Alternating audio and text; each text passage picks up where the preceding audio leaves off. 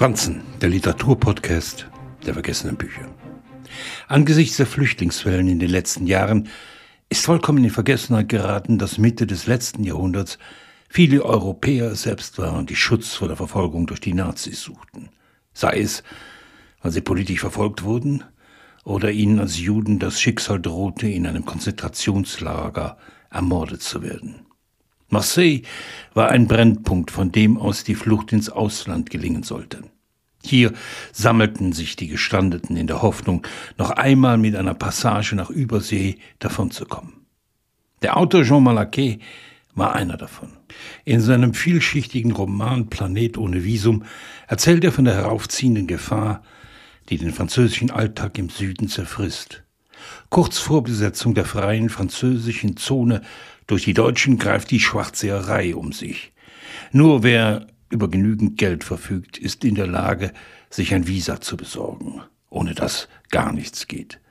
In der Eingangsszene erzählt Malaquet davon, wie sich die Emigranten darüber austauschen, wie hoch der Satz für das Überleben an dem Tag aussieht. Niemand weiß genaues.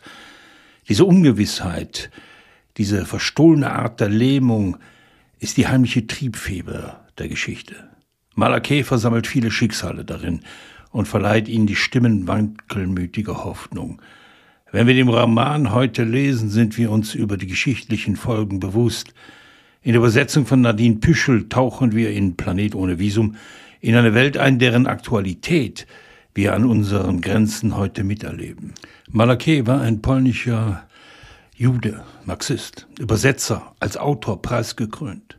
Sein Schicksal aus der Kriegsgefangenschaft zu entkommen um in den USA neu anzufangen, sollte uns vor Augen führen, dass es nicht nur um europäische Auffangkontingente geht.